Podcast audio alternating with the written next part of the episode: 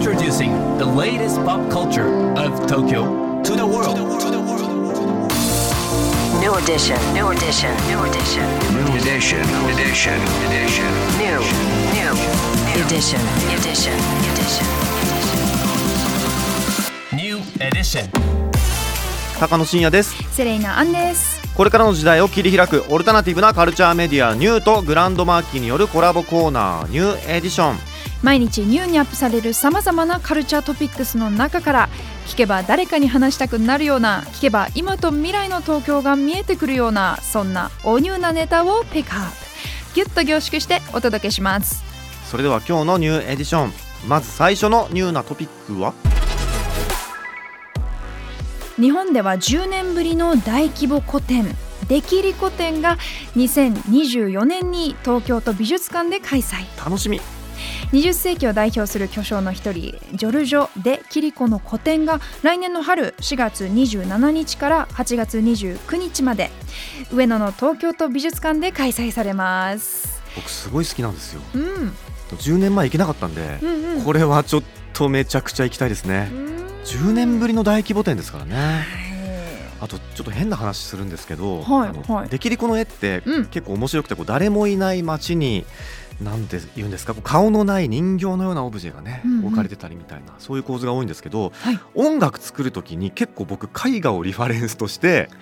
曲を作ることが多くてなんか曲をななんていうんですか曲をリファレンスして曲を作るとなんか模倣になっちゃうんじゃないかみたいな恐れがあって、えー？全く違うジャンルのものか。そうそうなんですよ。で結構ねできりこの絵とかをよく見てうんうん。曲作りしたりとかしてました、えー、私も高野先輩の真似しよっかな、は こちらの展覧会ですね、うん。えー、できりこのおよそ70年にわたる画業をいくつかのテーマに分けて初期から晩年までの作品が展示されるとのことですのでちょっとこれ来年が待ちきれないですね。そうですね、うん。はい。改めて4月27日来年ですね。来年の春から、えー上野の東京都美術館で開催されますので皆さんぜひチェックしてください。そして今日深掘りするトピックはこちらです。柴崎裕二の新刊「ポップミュージック」はリバイバルを繰り返す。8月16日に刊行、うん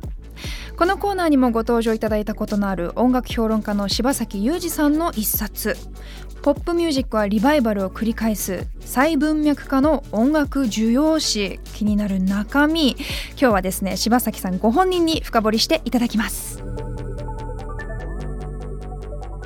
高野さん、セレイナさん、リスナーの皆さん、こんにちは。評論家の柴崎裕二です。え今日は先月ながら私の新しい本についてお話をさせていただきたいと思います。えーポップミュージックはリバイバルを繰り返す再文脈化の音楽需要史というタイトルです。ちょっと行々しい感じなんですが、まあ、わかりやすく言うと、過去に生まれたこう音楽のジャンルだったりとか、フォルムみたいなものが、こう現代において全く新しい文脈だったりとかを背負いながら、えー再び流行するみたいな現象、まあ、音楽のリバイバルって結構多く起きてると思うんですよね。皆さんも心当たりあるんじゃないかなと思うんですけども。で私自身ずっとこう音楽のディレクターもやらせていただいているので、えーまあ、流行の変遷みたいなことに関して非常に考える日々だったりするわけですけど、まあ、あとリスナーとしても過去の音楽を聴いて本当にこう胸をときめく経験みたいなのもこうこれまでずっと重ねてきたっていうのもあって割とこうライフワーク的な、ちょっと思考が、詰め込まれた本になったかなというふうに思ってます、えーまあ、ジャンルでいうと例えばブルースとかねあと昔で遡るとフォーク、えーソフトロックこれ渋谷系の時代に流行したりしました、えーそして、え最近これも騒がしているシティポップ、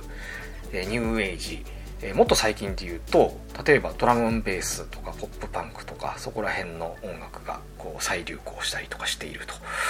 これはまあ果たしてどういった状況によって起きてきたのかと。で、まあ、これは例えばアナログレコードとかカセットテープのこう復権だったりとかそういうメディアの状況とも絡んでいたりするわけですけれどもこの本ではですね具体的にどんなアーティストがどういうジャンルだったりとかに影響を受けてそのリバイバルを担ってきたのかみたいな話も熱くしてるんですけれども一方でもっとこう広い視野を持って